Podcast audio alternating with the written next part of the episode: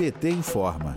O desmatamento é o maior responsável pelo aumento na emissão de gases de efeito estufa no Brasil. O crescimento no número de queimadas no país, estimulado pelo atual governo, conseguiu colocar o Brasil em um patamar de desconfiança mundial no combate ao aquecimento global.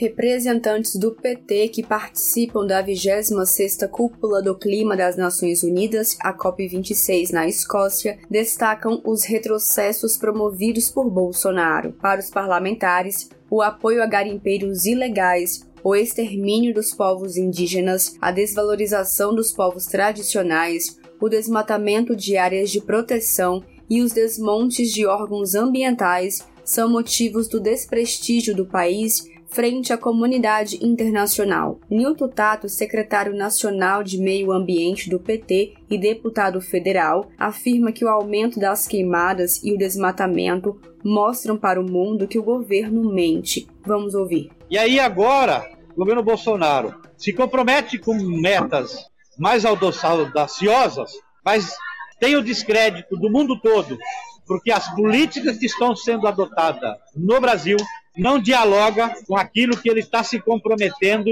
em termos de diminuição de gases de efeito estufa. Então não vai dar certo. Não adianta falar e se comprometer com uma determinada meta aqui Quantos dores aí no Brasil? Eu estou falando do aumento de queimadas, aumento de desmatamento. Desmatamento é a principal causa das emissões brasileiras, entendeu? Mostra para o mundo que o governo está mentindo.